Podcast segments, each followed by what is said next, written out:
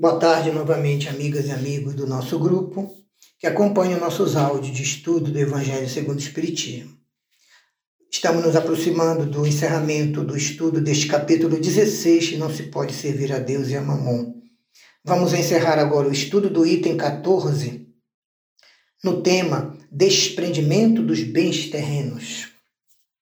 Continuando, continuando a mensagem do nosso irmão Lacordaire, ele afirma: a quem muito trabalhou e acumulou bens com o suor de seu rosto, é comum se dizer que, aspas, quando o dinheiro é ganho com esforço e dificuldades, melhor se lhe conhece o valor. Fecha aspas. É verdade.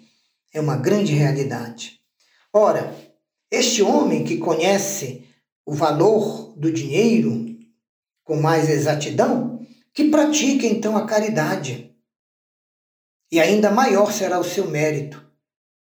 Muito maior do que aquele que, nascido na abundância, ignora as fadigas do trabalho, nasceu em berço de ouro, como se diz popularmente. Infelizmente, na maioria dos ricos, há um outro sentimento tão forte quanto o apego aos seus bens: é o orgulho. Para eles, a bondade de Deus em nada contribuiu na obtenção das riquezas que eles conseguiram acumular. O mérito todo de possuir aqueles bens pertence somente a eles. O orgulho é que está pondo sobre eles, sobre os seus olhos, uma venda que lhes tapa os ouvidos. Apesar da sua inteligência e aptidão, eles não compreendem que com um só gesto Deus pode retirar deles tudo o que eles parecem possuir. Ora, esbanjar a riqueza não é demonstrar desprendimento dos bens terrenos. É um mero descaso, indiferença e às vezes preguiça. O homem que é depositário desses bens não tem o direito de dilapidar os recursos que Deus lhe emprestou de maneira irresponsável, assim como não tem o direito de os limitar aos seus gozos pessoais.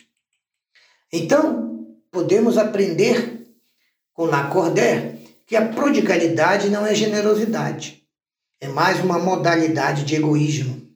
Aquele que desperdiça valores e riquezas de que é mero uso frutuário para satisfazer suas fantasias, talvez não dê um centavo a quem realmente precise e nada tenha nem para comer. O desapego aos bens terrenos consiste em aplicá-los no seu justo valor, em saber servir-se deles em benefício dos outros, e não apenas em benefício próprio. E ainda em não sacrificar por eles os interesses do espírito para poder merecer uma boa situação na vida futura. Então, aconselha Lacordaire, sede submissos a Deus, e confiai naquele que, tendo-vos dado todas as possibilidades, pode, por justiça ou por necessidade, retirar toda a riqueza de vós a qualquer tempo, sem vos consultar. Se isso vos ocorrer, não esqueçais que Deus, que é misericordioso, ao lado da mais rude prova, ele coloca sempre uma consolação e uma esperança. Por quê? Porque há bens muito mais preciosos do que os recursos e riquezas da terra. E isso vos ajuda a vos desapegar. O pouco apreço às coisas faz com que menos sensível seja a perda dessas coisas. Um homem apegado é como uma criança mimada, que só vê o momento presente e os seus brinquedos. O homem que é desprendido é um adulto que vê as coisas mais importantes, porque sabe que o reino de Deus ainda não é deste mundo. Então, Deus não exige que ninguém se livre do que possua para viver voluntariamente como um mendigo. Isso seria falta de compreensão do que significa o desprendimento dos bens terrenos. E seria até um outro tipo de egoísmo, porque seria o caso do indivíduo que está fugindo de suas responsabilidades sociais que a própria riqueza faz pesar sobre sua consciência e sobre aqueles que a possuem. Deus concede a riqueza a fim de que os ricos a administrem em proveito de toda a sociedade. Todo rico tem, pois, uma missão, uma missão social, que eles podem embelezar e tornar proveitosa para a sua ascensão moral e espiritual, seu progresso. Rejeitar a riqueza quando Deus nos outorga seria renunciar aos benefícios do bem que se poderia fazer gerindo essa riqueza com critério e com caridade.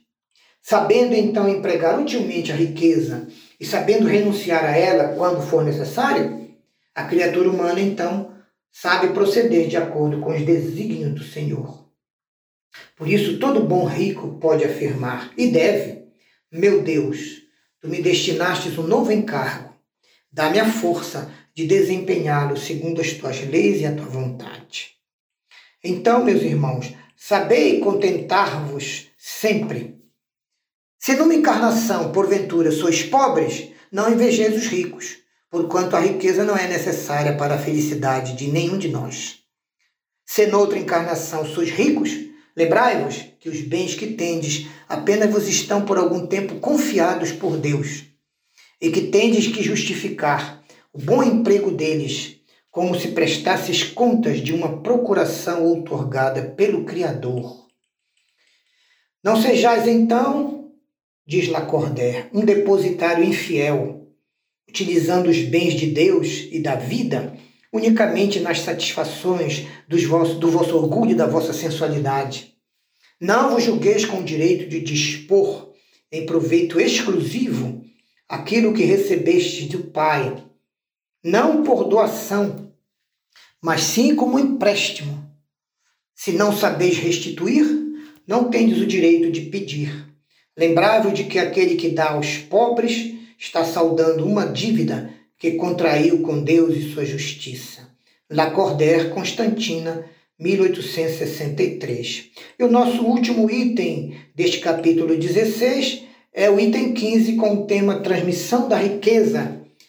E esse item 15 começa com uma pergunta sobre a posse, o usufruto e a propriedade da riqueza.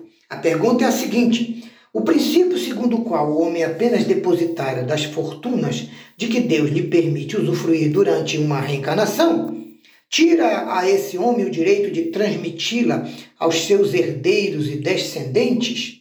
E o Espírito São Luís nos responde dizendo: o homem, por sua morte, pode transmitir aos seus herdeiros aquilo de que usufruiu como riqueza durante a sua vida, porque o efeito desse direito estará sempre subordinado à providência divina e à vontade de Deus, que pode, quando quiser e quando for útil ou necessário, sem consultar os seus falsos titulares, impedir que aqueles descendentes gozem da herança e do que lhes foi transmitido é por essa razão que muitas fortunas que parecem para todos solidamente constituídas acabam desmoronando, desaparecem ou se transferem para outras mãos, para outras famílias ou para outros grupos nas sociedades. E finaliza São Luís dizendo: É, pois, impotente a vontade do homem para conservar nas suas mãos e na mão de sua descendência a fortuna que Deus tenha colocado sob sua responsabilidade. Isso, entretanto, não o priva do direito de transmitir o empréstimo que recebeu de Deus através do direito de herança, uma vez que Deus pode retirá-la assim que o julgue oportuno. São Luís, Paris, 1860. Bem, meus irmãos, com essas análises, com essas sugestões de entendimento sobre o capítulo 16, nós o encerramos no último item do capítulo, que é o item 15. Agradecemos a todos que nos acompanham ouvindo os nossos, as nossas leituras e comentários. E continuamos pedindo a Deus em oração por todos nós, pelo Brasil, pela nossa humanidade, a fim de que a transição planetária continue se acelerando de forma mais suave e também mais eficiente.